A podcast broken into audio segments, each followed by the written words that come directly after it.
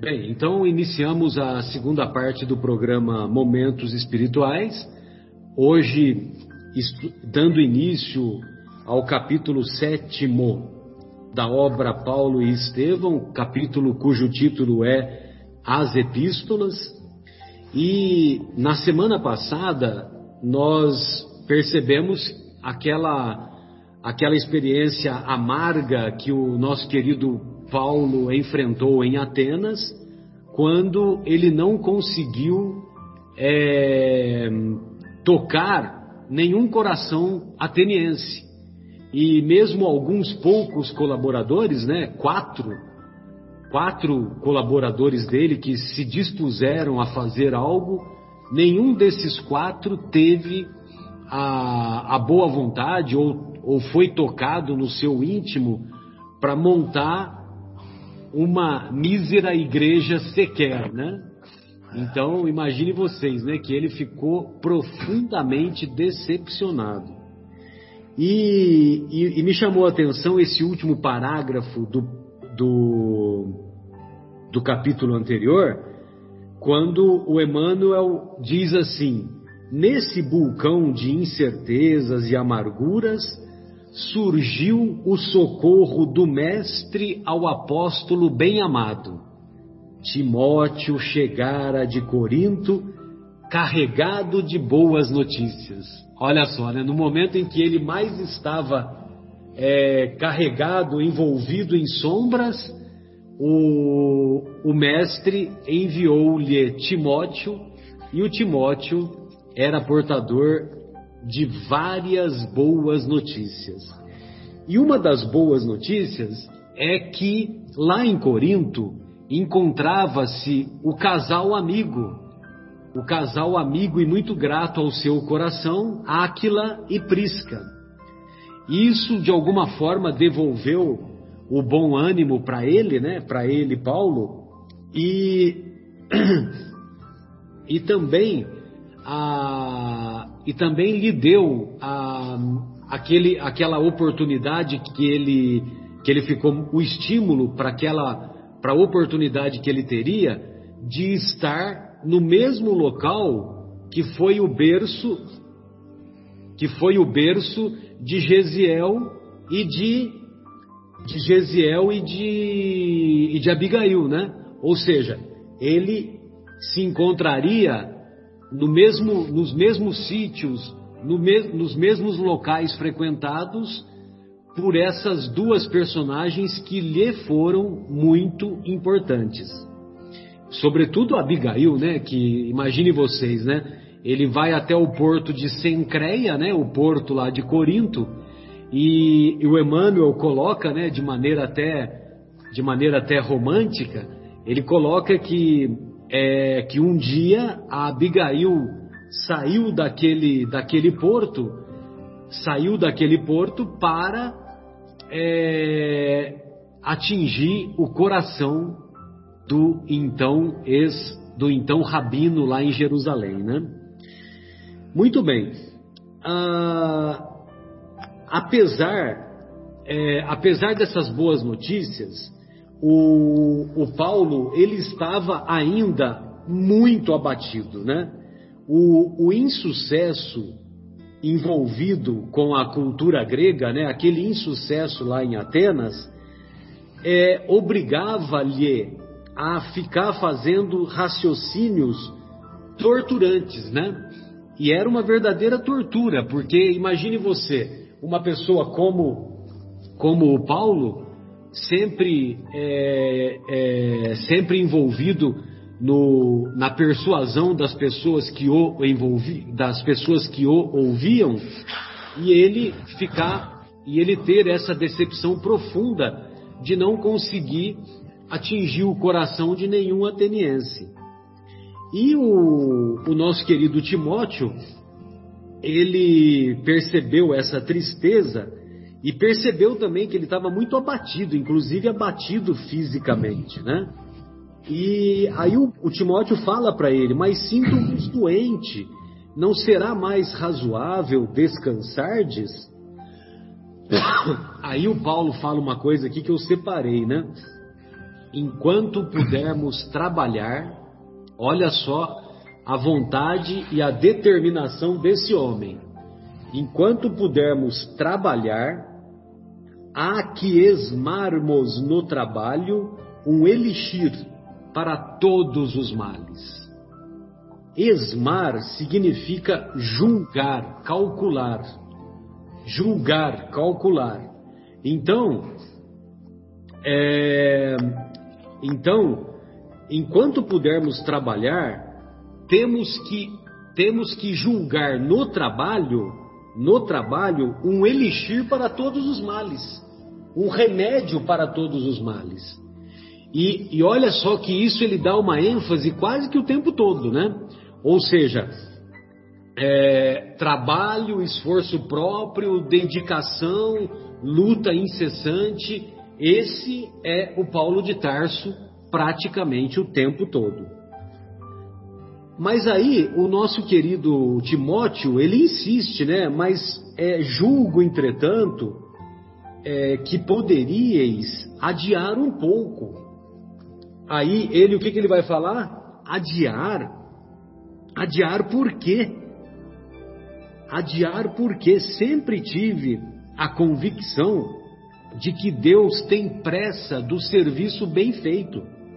Se isso constitui uma característica de nossas mesquinhas atividades nas coisas deste mundo, como adiar ou faltar com os deveres sagrados de nossa alma para com o Todo-Poderoso. Então, olha só a determinação e a grandeza desse homem. Eu até me confundo porque ele não desperdiçava um minuto, ele não desperdiçava um segundo, né?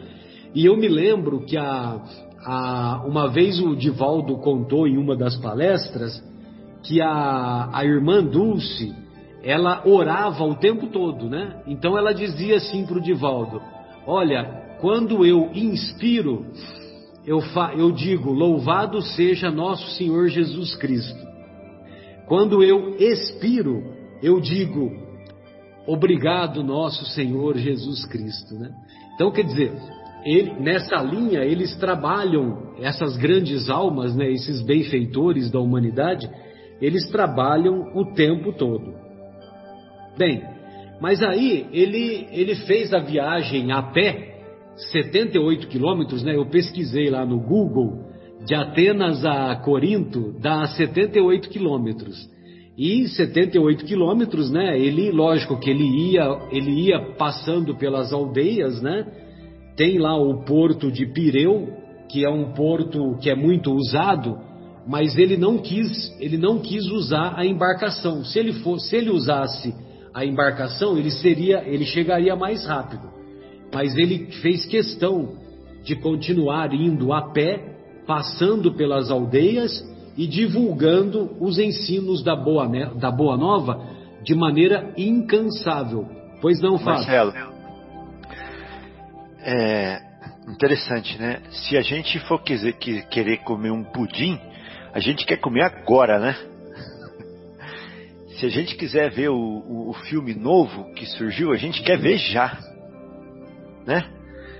Então, para as coisas mesquinhas, a gente quer agora, tem pressa. Exato. Mas agora você imagina para as coisas é, eternas, para as coisas de Deus. Imagina, se não é agora. Exatamente. Por que, por que adiar? Né? Então achei sensacional essa, essa parte que você marcou aí. E a outra é o seguinte: quando que eu vou passar nesse caminho de novo entre Atenas e Corinto na minha vida? Exato. Quando que eu vou passar aqui de novo? Para que, que eu vou de barco se eu estou tendo a opção de passar aqui agora nessas vilas? Imagina se ali eu encontro um coração pronto. Né? Exato. Mas, é, mas eu acho que em parte, viu, Fábio, ele usou de uma estratégia, é, de uma estratégia para preencher o vazio que ele se encontrava, né? Porque ele sabia que ele, é, ele fazendo a pregação pelas aldeias, ele iria encontrar com as pessoas simples e com as pessoas de boa vontade. Ah lá, nessa tarefa entre gente simples, Paulo de Tarso sentia-se mais feliz. Entendeu? Então, eu acho que ele sabia que ele ia ter uma boa recepção e, e, isso ia fazer com que aquele acontecimento infeliz lá de Atenas fosse diluído. Fosse diluído e ele, vamos dizer assim, sairia né, daquele quadro depressivo, né? Se é que podemos falar em quadro depressivo para uma alma é, para uma alma tão elevada como o Paulo, né? Muito o Paulo, bem. O Paulo também acho que ele chegou à conclusão que nos corações mais simples é que estavam os verdadeiros trabalhadores do Cristo, né? Porque isso já aconteceu lá atrás em Jerusalém, depois nas passagens onde ele teve oportunidade de se degladiar de certa forma com os fariseus, depois no centro cultural do mundo da época, que era Atenas. Então, é, esses corações pretensamente instruídos, né? É onde ele encontraria maior dificuldade. Então, Exato. acho que é, Exatamente. é por aí. E como ele comentou no capítulo anterior, Mauro, que ele disse que, que, é, que ele compreendia agora que Jesus, aquele, aquele pensamento de Jesus, né? Graças vos dou, Senhor, né? Referindo-se a Deus, por ocultar esses ensinamentos aos doutos e aos prudentes, né? Todos nos recordamos dessa passagem evangélica. Lembrada, né? Bem, mas aí quando ele chega em Corinto, aí você imagina a felicidade dele de poder abraçar aquele casal que nós acompanhamos, né? Todo aquele relacionamento lá no Oásis de Dan, é, que foi uma, um, uma manifestação inequívoca, uma manifestação maravilhosa do perdão recíproco, né? Ou melhor, do perdão da parte do casal para o Paulo de Tarso, né? Que eles se afeiçoaram tanto ao Saulo, né? E o Saulo se revela, né? Perto de completar três anos juntos lá no oásis de Dan, ele se revela e aí todos nos recordamos que, que eles estavam tão irmanados que o, que o, o, o casal é, manifesta o desejo de ir pregar o evangelho lá na capital, lá na capital do império, lá em Roma. E ele, e ele vai, amigos, é, e eles vão, né, o casal, o casal vai até o bairro do Trastevere. Esse bairro do Trastevere fica próximo de onde é o Vaticano hoje, entendeu? E só que na época, na época era considerado um bairro, um bairro, vamos dizer assim, de periferia. E, e evidentemente que conforme eles foram Conforme eles foram fazendo as pregações, houve também o contra-ataque por parte dos judeus, dos judeus que não queriam saber das pregações de Jesus, né? E aí então é, tem um determinado momento aqui que eu separei que eles estão, eles comentam com o Paulo de Tarso, eles comentam com o Paulo das atividades deles lá, lá em Roma, né? Então ele diz assim: desde o primeiro rebate da Boa Nova, rebate significa anúncio. Então, desde o primeiro anúncio da Boa Nova, iniciaram-se grandes tormentas no gueto do bairro pobre e desprotegido. Prisca, Prisca, o nome latinizado depois ficou Priscila, né? Todos sabemos, né? Prisca relatou como um grupo de israelitas apaixonados lhe assaltara o aposento à noite com instrumentos de flagelação e castigo. Isso foi feito na ausência do Áquila, que o Áquila estava trabalhando em outro local e aí é, e aí quando ele chega mais tarde encontrou encontrou a, a esposa banhada em sangue. É, quando ele conta tudo isso, o Emmanuel escreve assim: o apóstolo Tarcense exultava. Olha só, exultava, parece coisa de masoquista, né? Mas não é masoquismo, não. Contou aos amigos, por sua vez, as dores experimentadas em toda parte pelo nome de Jesus Cristo. Aqueles martírios er, em comum eram apresentados como favores de Jesus, como títulos eternos de sua glória. E às vezes nós ficamos aí acamados aí dois ou três dias e, e achamos que o mundo vai acabar, que nós somos esquecidos por Deus, que nós somos esquecidos dos homens, que somos esquecidos de tudo, né? Então, logicamente que a visão de Paulo é outra, né? Ele considera isso como um troféu. E isso nós vamos ver, né, ao longo desse capítulo, né, que outros acontecimentos ocorrerão e o Paulo de Tarso não vai titubear em dar, em evidenciar o seu testemunho. Bem, agora então, agora eu passo a bola para o nosso querido é Marcos, né, Marcos? Ah, é o Marcos, depois o Mauro e depois a gente finaliza com o Fábio. E aí, Marcos, como é que se dá o, os acontecimentos em seguida, querido? Então, aí é, é, Paulo, né, ele fala para, para Priscila e para o Áquila a intenção de fundar um projeto né, na fundação de uma igreja em Corinto. Né? E, claro, ele iria precisar de ajuda, né? A Priscila e Áquila de pronto se oferecem a, a trabalhar nesse empreendimento. Né?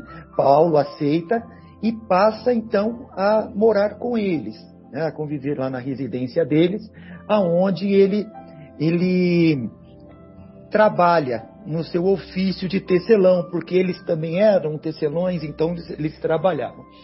E então é, Paulo depois aí já está já já é, situado, né, morando na residência, ele passa é, a a ir pela cidade, né?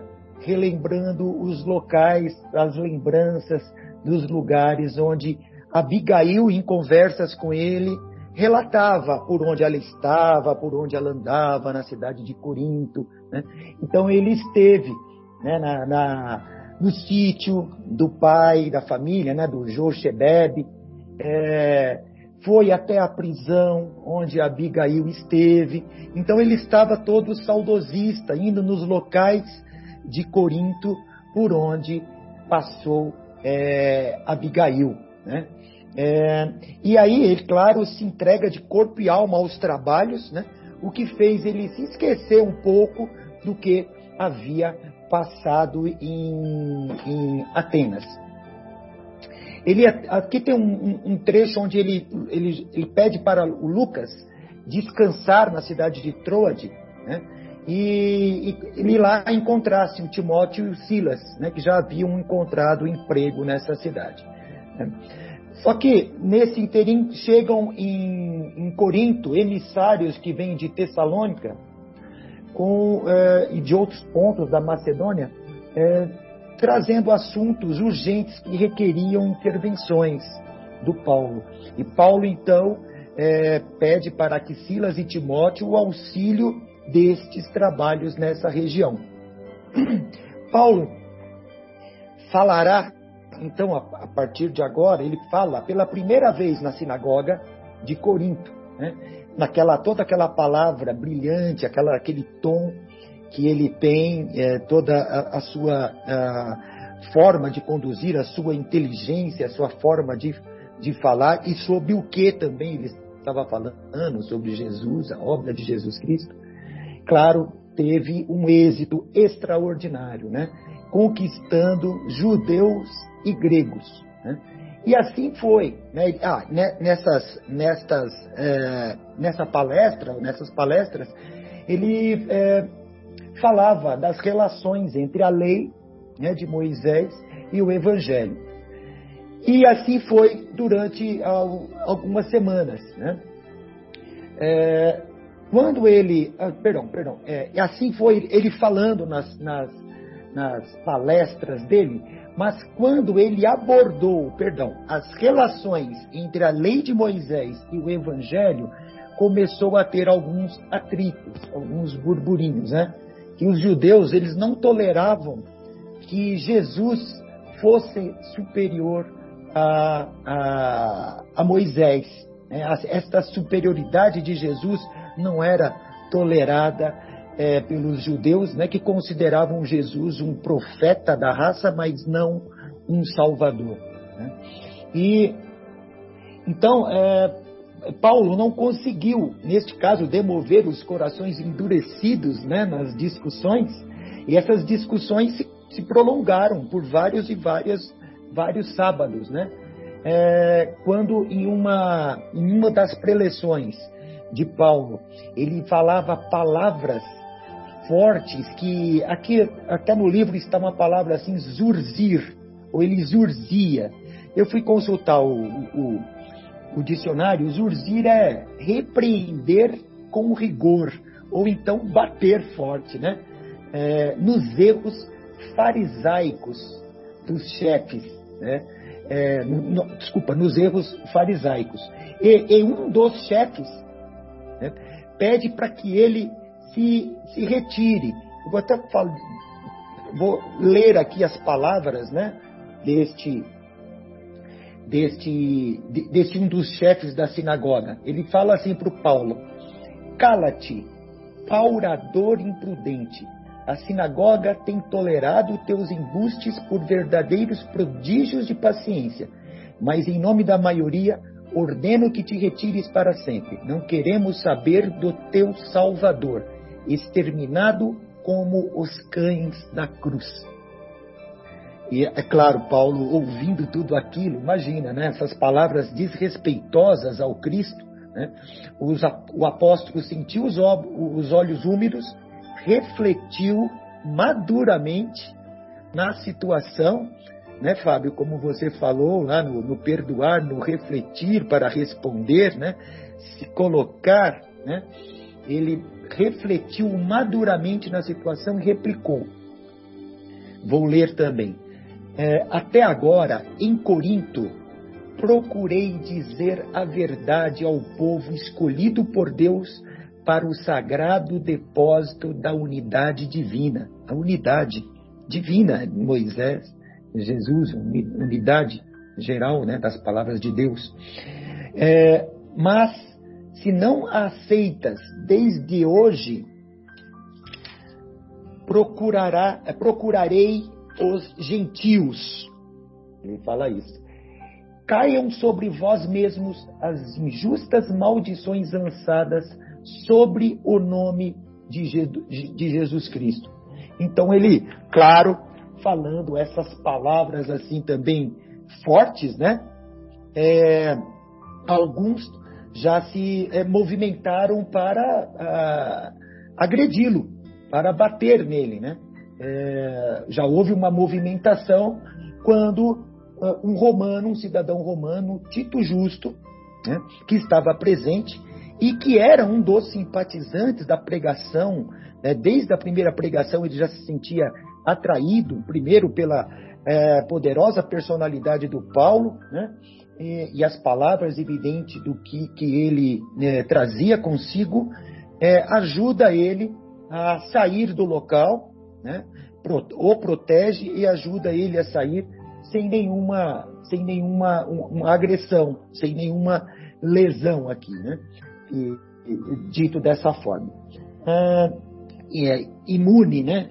Ao, ao, às agressões. E encaminha o Paulo para a própria residência, né? Que ele, que ele, Tito Justo, ajudaria Paulo a organizar a, a igreja ativa né, esta igreja que Paulo queria implantar. Evidente, Paulo ficou muito, mas muito satisfeito com tudo aquilo que estava é, se passando, né? E, e, e, já imaginava, né? A, quer dizer, é, considerava aquilo a primeira conquista para a fundação da igreja é, definitiva, né? Então, é, o que acontece? O Tito é, com a ajuda de todos os simpatizantes do Evangelho, entre outros que estavam ali, comprou uma casa, adquiriu um imóvel, né, aonde os serviços religiosos ocorreriam, né, e, e, e Aquila e Priscila foram os primeiros colaboradores deste trabalho que se iniciava, juntamente com Lloyd e Eunice, para executar os trabalhos traçados por Paulo, que era criar em Corinto uma igreja, uma comunidade, é, tal qual ele fez na Antioquia. Agora a sequência aí, Mauro, né? Beleza. E aí, Mauro? Aí de, a igreja de Corinto então começou a, a ferver o negócio agora, né? E agora não mais não mais é, vinculada com, com os nossos irmãos judeus lá na sinagoga. Então, a, a, dando continuidade ao nosso querido Marcos, é, então como o Tito oferece a casa, eles iniciam, começam a organizar a, a igreja de Corinto e começa a render os primeiros frutos do trabalho. É, o Emmanuel ele relata que Corinto era famosa por sua devassidão. E eu, eu dei uma pesquisada aqui na, na internet e interessante que no começo desse ano saiu uma notícia que na região foi localizada 30, 35 sítios arqueológicos e foi inclusive descoberto o templo de Afrodite. Que então, quando Emmanuel cita que era famoso por sua devassidão, a gente lembra que Afrodite era a deusa do amor, né? O amor no sentido da, da devassidão, o amor no sentido da, da liberdade sexual. Então, me parece que eles tinham um templo lá que era dedicado a, a, a esses prazeres mundanos, né? E, e, eu achei interessante isso que foi descoberto agora, no começo desse ano. Esse, os arqueólogos julgam que um dos sítios arqueológicos que foram descobertos era o templo de Afrodite. Então, como, como Emmanuel cita isso, que era, é, é era um lugar famoso pela devassidão, o Paulo, com a sua sabedoria, ele diz que em todo pântano é que podem florescer os lírios, né? referindo-se à devassidão e ao pecado que ali existiam, e dali poderiam nascer corações para a elevação espiritual. Os lírios mais belos, né? Sem lírios dúvida. mais belos, né? Ele fala. É, que coisa bonita, né? Impressionante, né? E então Paulo é, na, com a igreja de Corinto vão adquirindo uma importância e começam a surgir de todos os lados solicitações da presença de Paulo. Me parece que Paulo teve um apego maior, isso é uma, isso é uma interpretação que eu faço, pela igreja de Corinto. Ele, ele se apegou muito, não sei se apegar é um sentido é uma palavra um pouco fora do contexto para Paulo, que tinha um desapego total, né? Mas parece que ele gostava muito da igreja de Corinto, tanto que foi um dos locais que ele mais permaneceu tempo.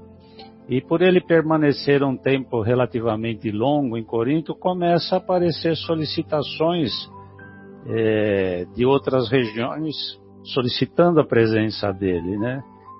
porque, eh, porque era necessário que ele continuasse a implantação do seu trabalho em outros locais. E locais como Icônio, Listra, Tessalônica começavam a solicitar a sua participação por determinados conflitos que estavam existindo nas regiões, nas igrejas, né? Mas antes disso eu queria assinalar uma coisa que está em Atos, capítulo 11, versículo 12, que também achei interessante colocar, que na igreja de Corinto foi o primeiro lugar em que os seguidores de Jesus passaram a ser chamados de cristãos. Achei interessante essa. Está em, tá em Atos 11, 12. Ok. Então, então Paulo se preocupava que todos os assuntos eram urgentes e ele percebia que as outras igrejas estavam necessitando do seu apoio e que ele não tinha mais condições de estar presente em todos os lugares. Mas ele não podia de forma alguma desprezar as comunidades já formadas. Então ele começa a se entristecer, fica preocupado E numa noite, em suas orações, ele pede o auxílio de Jesus. O que fazer? Ele, ele, ele sentia que a, a, a dependência que as, as igrejas tinham tinham tomado essa dependência tão grande dele e eles não conseguiam lutar sobre determinados conceitos arraigados pelos judeus. Até o, o Marcos, na sua colocação anterior, ele fala que os judeus dificilmente aceitavam os ensinamentos de Cristo e até por orgulho, imagino eu, eles não, não aceitavam a superioridade dos ensinos de Jesus sobre os ensinos de Moisés. Isso é que gerava grandes conflitos com os judeus. Mas o que que Paulo poderia fazer? Ele não tinha condição de, de estar em vários lugares ao mesmo tempo. E né, numa dessas noites, numa, numa de suas orações, ele roga o auxílio de Jesus para que não faltasse o socorro necessário para que ele pudesse continuar a sua tarefa. Então, de repente, Paulo se sente envolvido por uma luz. Ô Mauro, ô Mauro, o interessante é que ele estava preocupado com, com, com, o cumprimento integral da sua tarefa, né? Exatamente. Olha só a, a responsabilidade dessa alma generosa, né? Cumprimento integral, né? Ele não queria fazer de qualquer jeito, nas coxas. Ah, só 50% tá bom, só 70% tá bom. E ele sabia que a presença dele era fundamental pela força que ele tinha, né? E, e, os outros e os outros seguidores da doutrina ainda não tinham a força que ele tinha, né? E era necessário a presença dele. Aí ele se sente, é, como você disse, ele, ele era fundamental no cumprimento da tarefa. Então ele roga a Jesus: o que que eu faço, né? Me ajuda aí que estou precisando agora, né?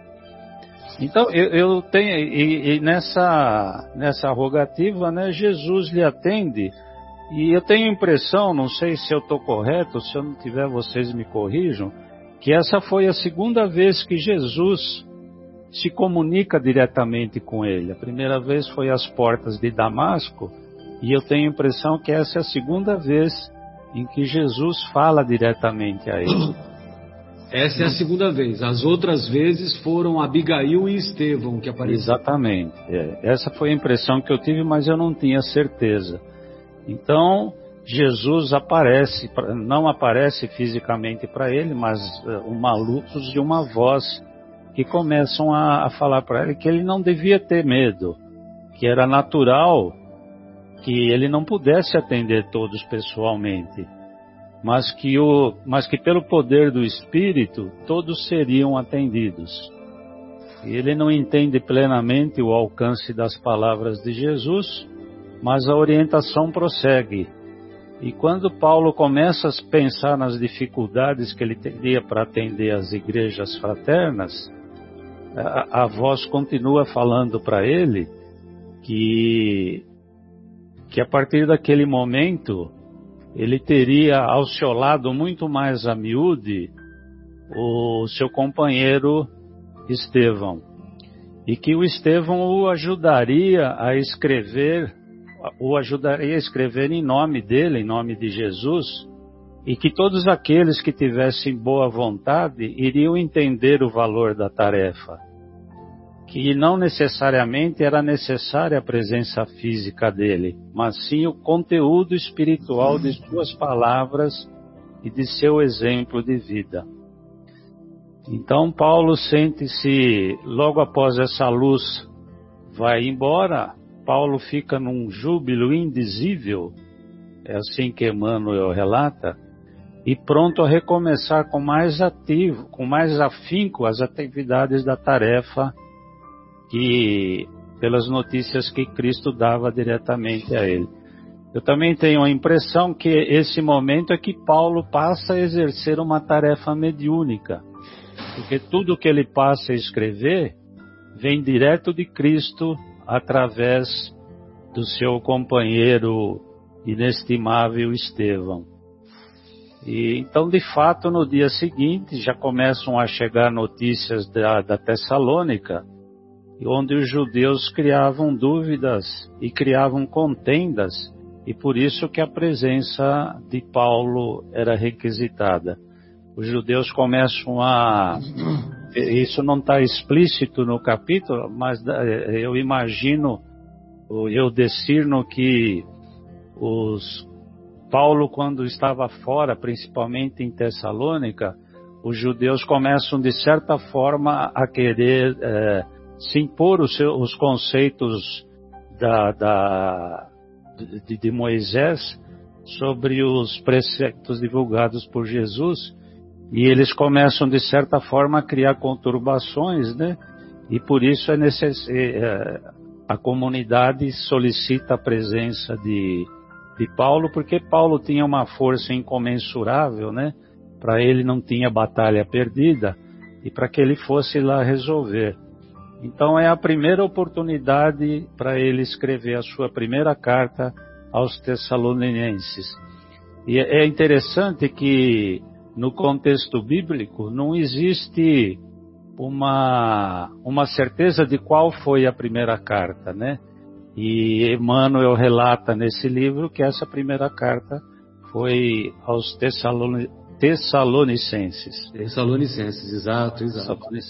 Então, de, desse, desse, trecho, o que eu, o que eu eh, tiro assim de mais importante é essa comunicação direta de Jesus com Paulo e, e que Paulo passa a, a trabalhar efetivamente como um médium Sim. E é o início das suas cartas. Então esse esse trecho do capítulo tem fundamental importância, né? Pela presença direta de Jesus e pelo início é, das epístolas de Paulo. Ah, é emocionante, né? Essa parte aí é, meu Deus do céu, que coisa bonita, né? Eu fui às lágrimas aqui de novo. Muito, é muito marcante esse trecho aí, né? Sem dúvida. E, e, é uma coisa interessante, né? Porque imagine você, ele, ele matou o cunhado sem saber, né? Se a gente voltar lá para trás, sim, né? sim. Ele matou aquele que era o cunhado e ele não sabia que era o cunhado. Mas vamos fazer uma ilação, né? Se ele tivesse conhecido Estevão antes da, da lapidação, né? E aí é, e, e houvesse um entendimento, houvesse uma harmonia de pensamentos, né? Então, em vida, ele trabalharia com Estevão é, na carne, né? Vamos dizer assim, entendeu? Sim. Lógico que isso, né? Os, os acontecimentos, o contexto, dificilmente aprovaria, né? Porque o, o, o, Paulo era, o Saulo, né? O então Saulo era, era rabino, valorizava muito mais a lei de Moisés, né? Então a gente sabe que isso dificilmente ocorreria. Mas em tese, ele conhecendo, se ele tivesse conhecido o cunhado antes, poderia haver uma harmonização e eles trabalharem na carne juntos, né? Agora, como não foi possível, então o que, que aconteceu?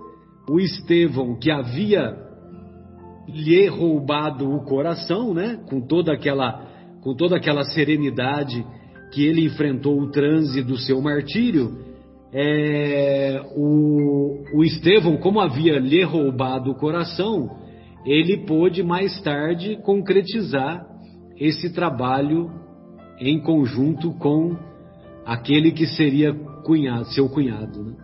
Mas por, por outro lado também, né, Marcelo, você vê já como o planejamento divino é interessante. Será que o trabalho de Paulo teria a mesma força que teve é, acontecendo dessa forma? Acredito que não. Acredito que não. Exatamente. É. Por eu isso acho que eu falei, que... né? É uma ilação que eu estou fazendo, né? É uma. Perfeito. Só estou contextualizando. É... Então, quer dizer, houve a impossi... não houve a possibilidade deles trabalharem juntos na carne, né? Mas acabaram trabalhando juntos é... pelos poderes do espírito, né? Perfeito.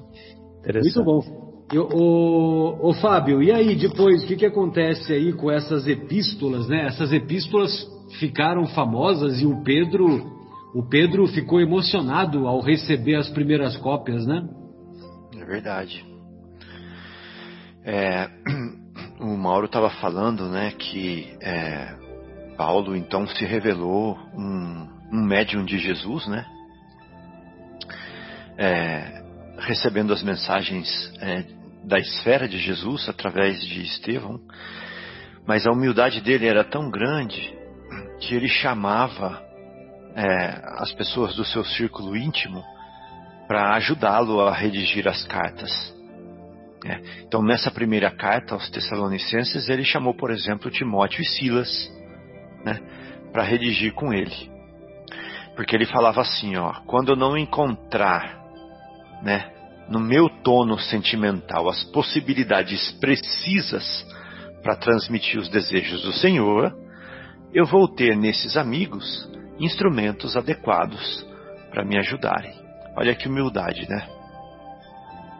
Bom, então, desde daí, essas cartas começaram a ser um tesouro de vibrações diretamente do mundo superior. E elas, assim sendo percebidas, começaram a ser copiadas e sentidas em toda parte. Ah, carta do Paulo? Daqui que eu vou copiar. Né? Por onde o mensageiro passasse com aquelas cartas, as pessoas copiavam as cartas. Bom, então aqueles documentos sublimes, eles não se destinavam mais a uma igreja em particular. Então a carta aos Tessalonicenses não foi mais a carta aos Tessalonicenses, ela foi para a cristandade universal. Até hoje. Né? Até hoje. Aí vem o que o Marcelo falou. O próprio Simão Pedro, imagina, gente, Simão Pedro, apóstolo direto, recebendo as primeiras cópias em Jerusalém, lendo-as, comovido, declarou que essas cartas deviam ser interpretadas como cartas do Cristo aos discípulos e seguidores. Bom, e elas eram de fato cartas do Cristo aos discípulos e seguidores. Mas o Pedro, com toda a sua sensibilidade desenvolvida, com o seu coração trabalhado pelo Cristo, com a obra divina feita no coração dele, né? Percebeu, epa, aqui é o Cristo falando para nós todos. Né? Olha que lindo isso, essa, essa presença dele, de perceber isso, né? Aos discípulos e seguidores, elas assinalavam um novo período luminoso da história do Evangelho. Então teve o período de Jesus, teve o período da Casa do Caminho, teve o período da Igreja de Antioquia, agora nós vamos falar do período das cartas de Paulo. Olha que bonito, né? Na, nas fases do, do, do Evangelho, da, da, das viagens de Paulo, das cartas de Paulo. Enriquecer a igreja de Corinto de todas as experiências que trazia. Ah, não. Aí, veja bem. Essa é uma parte que eu marquei aqui, ó.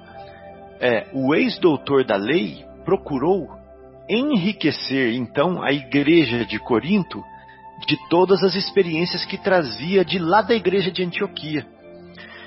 Então ele começou a trabalhar nas cartas e começou a criar na igreja de Corinto uma uma réplica né, em termos de ascensão espiritual, da igreja de Antioquia, né, onde nós vimos as manifestações do Espírito Santo, né, com letra maiúscula, começou a fazer igual na igreja de Corinto.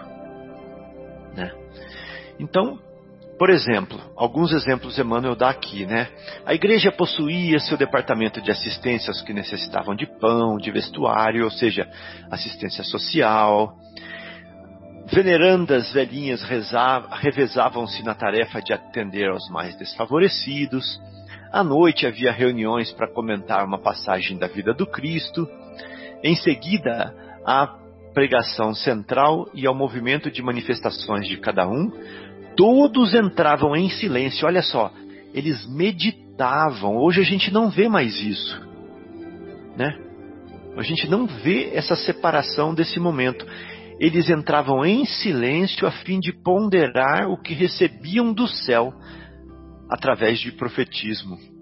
Os não habituados ao dom das profecias, que deveriam ser comuns ali na igreja de Corinto, como eram lá na igreja de Antioquia, possuíam faculdades curadoras, eles eram médiuns de curas, que eram aproveitadas a favor dos enfermos na sala próxima, passes e curas. Olha que interessante isso.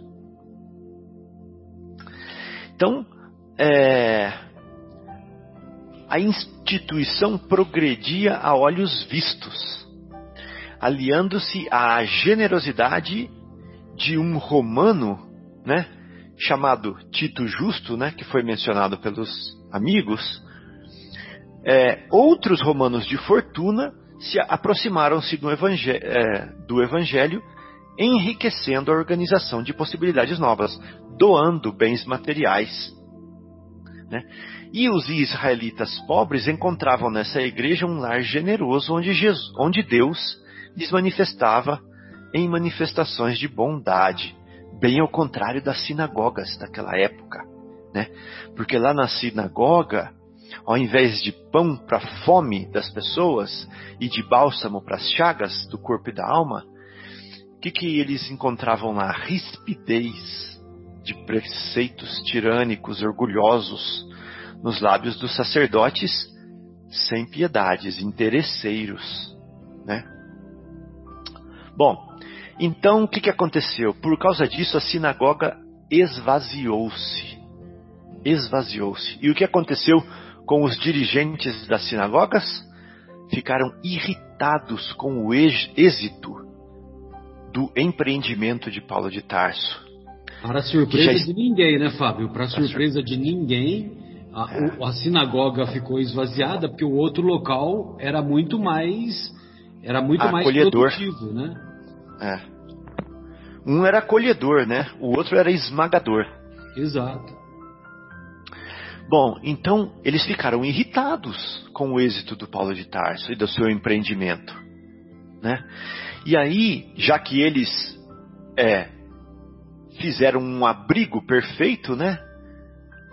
Então, esses judeus das sinagogas tramaram um movimento terrível de perseguição ao apóstolo, porque eles não davam mais abrigo, eles é, a, a, sinagoga se esvaziou. Né? Bom, é,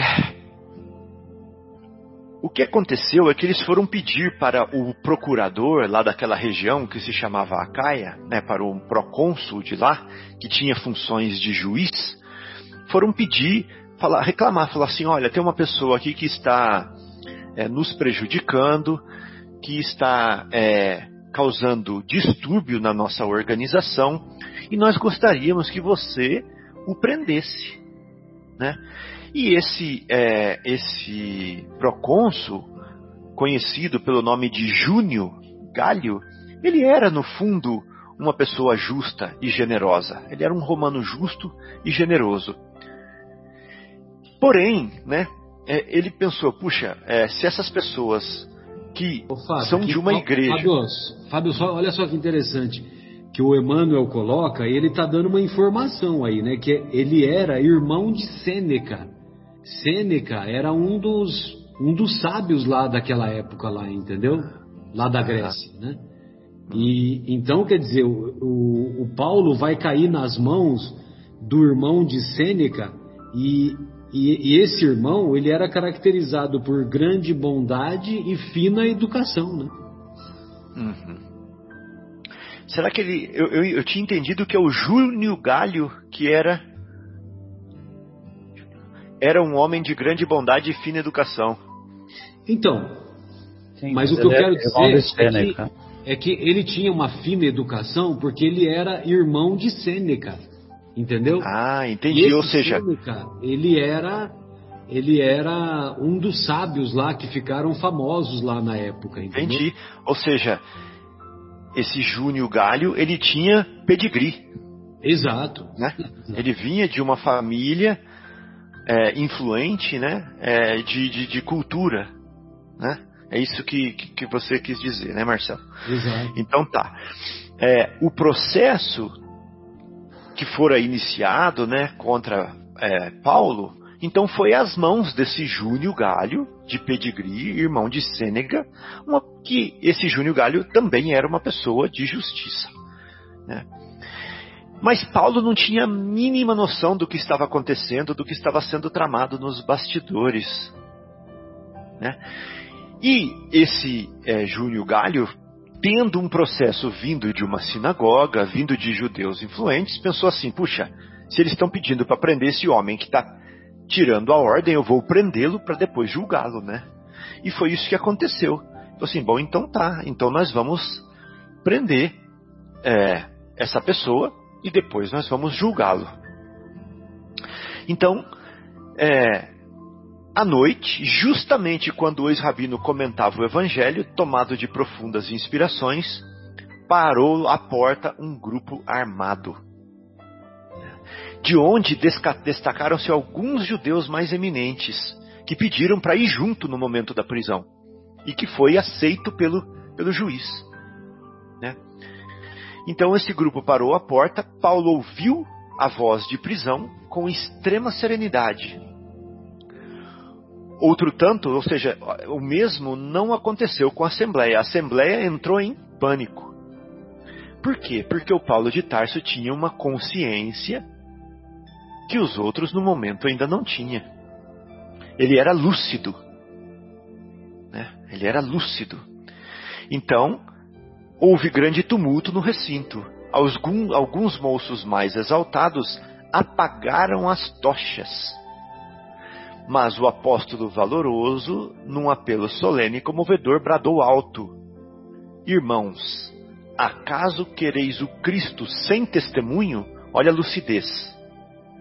A pergunta ressoou no ambiente, contendo todos os ânimos, sempre sereno, né? Lembra da, da, da, do estudo de hoje, né? Do, na primeira parte, o que, que a pessoa que é como que a pessoa reage, né? Quando ela não tem consciência.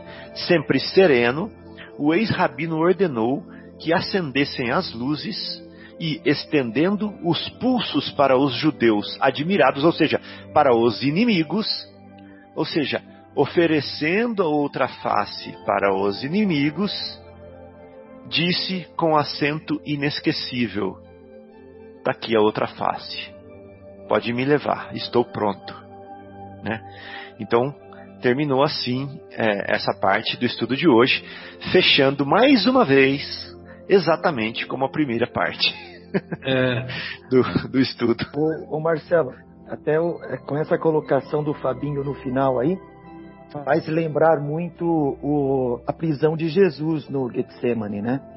Que, que Pedro corta a orelha lá do, do Malco, né? Malcolm, né? Do Malcolm.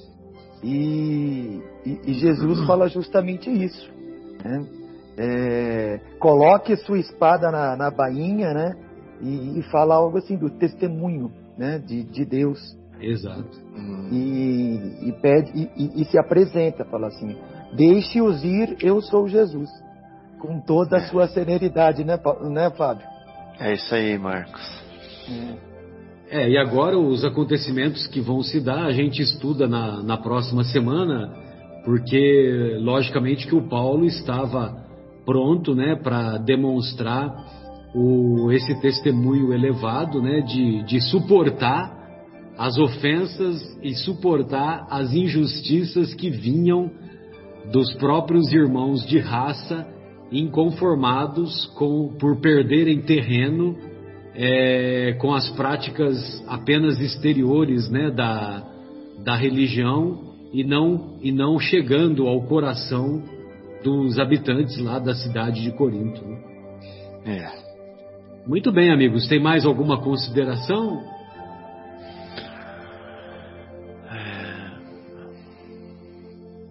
A gente pode ver isso nos dias de hoje, né? Os poderosos nunca admitem perder o poder, né? Exato. Exato. Quando, quando se fala em fim do fórum privilegiado, né? Aí fica todo mundo fica fica fica todo mundo saltitante, né? Opa, comigo não. Comigo não. E é mais ou menos o que aconteceu lá no absolutismo francês, né? Lá na época da queda da Bastilha, aquela coisa toda, né? Mas é aquela história, né? A lei do progresso, ela vai se instalar. Ela vai ela vai é, cumprir com prevalecer. a sua missão. Oi? Prevalecer. Ela vai prevalecer. Então não interessa se você concorda ou se você não concorda. O, o, os, os acontecimentos vão favorecer, vão favorecer é, para que ela, a lei do progresso, se instale, né? E novos tempos, né? Tempos de justiça e não de vingança, sejam, vamos dizer assim, mais perenes, né? E não intermitentes, não intermitentes. Né? Bem, amigos, então essas eram as nossas considerações e nós encerramos o nosso encontro desejando que todos tenham uma semana produtiva e que essas reflexões possam ser úteis para a iluminação espiritual de todos os corações que nos ouvem e que nos ouvirão. Um grande abraço a todos, até a próxima.